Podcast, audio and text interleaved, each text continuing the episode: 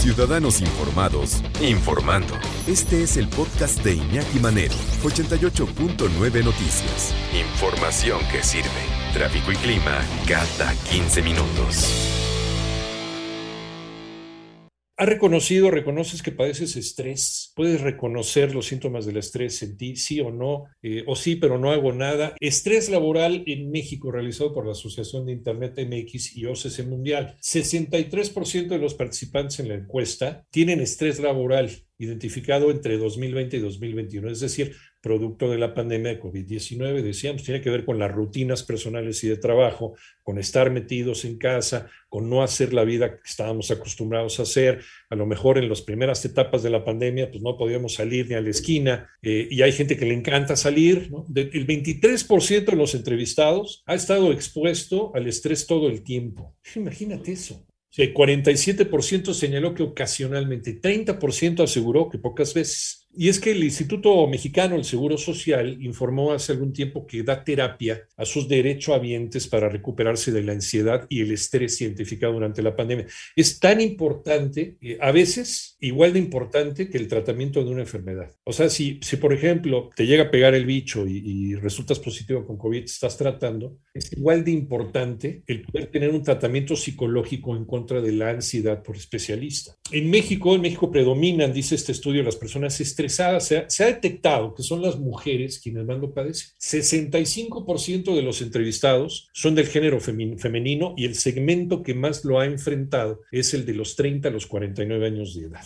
Y dice el estudio, estrés laboral en México, 73% de los síntomas que más se presentan son, anoten, checklist, dolores de cabeza 73%, angustia e irritabilidad 65%, cansancio constante y prolongado, check, 55%, ansiedad 63%, malestares desorden estomacal, gastritis y colitis, check, 44% de las personas consultadas. Pues sí, sí, te estás identificando, a lo mejor, a lo mejor, o a lo mejor cenaste pozole, ¿verdad? Pero a lo mejor tienes... Ya decíamos en este estudio muy, muy interesante de la Asociación de Internet MX y OCC Mundial sobre el estrés en México. Estrés laboral México. México es uno de los países con mayor índice de estrés a nivel mundial. Y decíamos algunos, algunas de las cosas, porque además sí ese es como un poquito eh, elusivo, ¿no? Los síntomas del estrés. Eh, dolores de cabeza, el 73%, angustia, irritabilidad, 65%, cansancio constante y prolongado, 55%, ansiedad, 63%, colitis, gastritis, cuestiones así estomacales, eh, estreñimiento, incluso también 44% de las personas consultadas. Y, y, hay personas que van, van ya preocupadas con el doctor, decir, oye, doctor, fíjese que tengo estos síntomas, no será algo grave, porque de repente también vas con el doctor Google, ¿verdad? Y el doctor Google, pues de repente te aparecen enfermedades pues, feas, que nadie, quiere, que nadie quiere padecer. No, y finalmente te hace una batería de estudios y el médico, ¿qué te dice?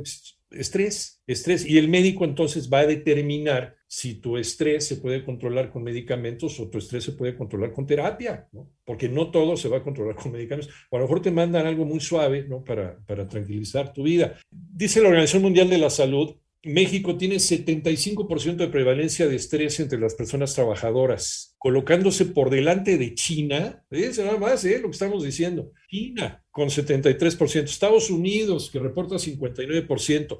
Estas últimas, estos últimos dos países consideradas como las primeras economías del mundo. Nosotros no somos ni la primera, somos la economía número 16 del mundo y estamos en primer lugar de estresados. El otro día damos también esa, ese dato.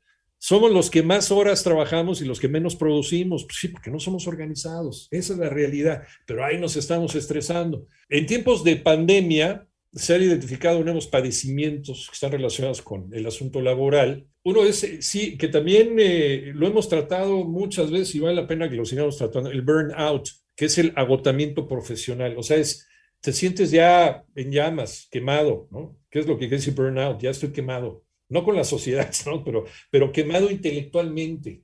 ¿no? Finalmente, ya, ya no tengo, ya no puedo pensar más, ya no puedo dar más. ¿No les ha pasado eso que a veces dices, ya no, ¿no? Ya, me acabo de levantar y ya, ya siento que estuve trabajando ocho horas. Eso es también un síntoma de estrés. Burnout ha sido considerado en enero de 2022 dentro de la nueva clasificación internacional de enfermedades. Además, la Organización para la Cooperación y Desarrollo Económico, la OCDE, dice que México es el país donde más horas se trabaja en todo el mundo independientemente de la pandemia. Ya antes de la pandemia ya tenemos el primer lugar. Y dan datos. Los mexicanos trabajan, trabajamos 2.124 horas al año. El promedio que maneja la OCDE es de 687 horas en el mismo periodo. Y con todo y eso, México está en el lugar 37 de 43 países evaluados, lo dice el Instituto Mexicano para la Competitividad, el INCO. Somos los que más horas trabajamos y los que menos producimos y somos los más estresados adelante de China y de Estados Unidos. Háganme usted el favor. Sí, es como para reflexionar, ¿no? ¿Qué estamos haciendo? Y hallamos, pero ¿a dónde? ¿A dónde, señor? A ver, eh, tenemos otro WhatsApp, 5582 55889. Pablo desde Orizaba, saludos a los amigos de Orizaba. El estrés, al igual que el frío, el calor, la pobreza, etcétera, solo existen en tu mente, nos dice Pablo quien controla su mente lo controla todo. Ay, muy bien, estuvo muy bien, muy calimán esta frase. No, pero sí tiene razón, sí tiene razón. Si tú eres dueño de tu mente, si tú controlas tu mente, pues puedes controlar también muchas cosas y muchas reacciones que tu mente te puede llevar al fracaso, te puede llevar al éxito. Claro, hay otras cosas.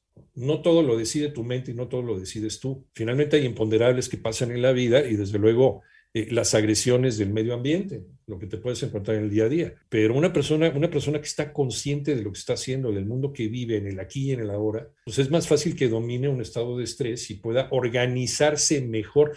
Eh, es lo que le llaman ahora, dentro de este término, de una persona estructurada, una persona organizada en su vida que es tan difícil, es muy fácil de decir, pero es tan difícil de lograr, créanmelo. Bueno, Melina Tapia, estoy muy estresada, siento como si de repente me sacaran el aire y si respiro no entra el aire, me dan ganas de llorar. Eh, logro controlarme, pero a ratos sí me detengo en la autopista llorar, nos dice Melina. Pues en casa no puedo, pues los peques se espantan en el trabajo, pues menos. Busca ayuda, Melina, un poquito de ayuda profesional. Fíjate, y ahorita está la ventaja en que los, los psicólogos, los psicoanalistas dan terapia a distancia. Entonces aprovechalo.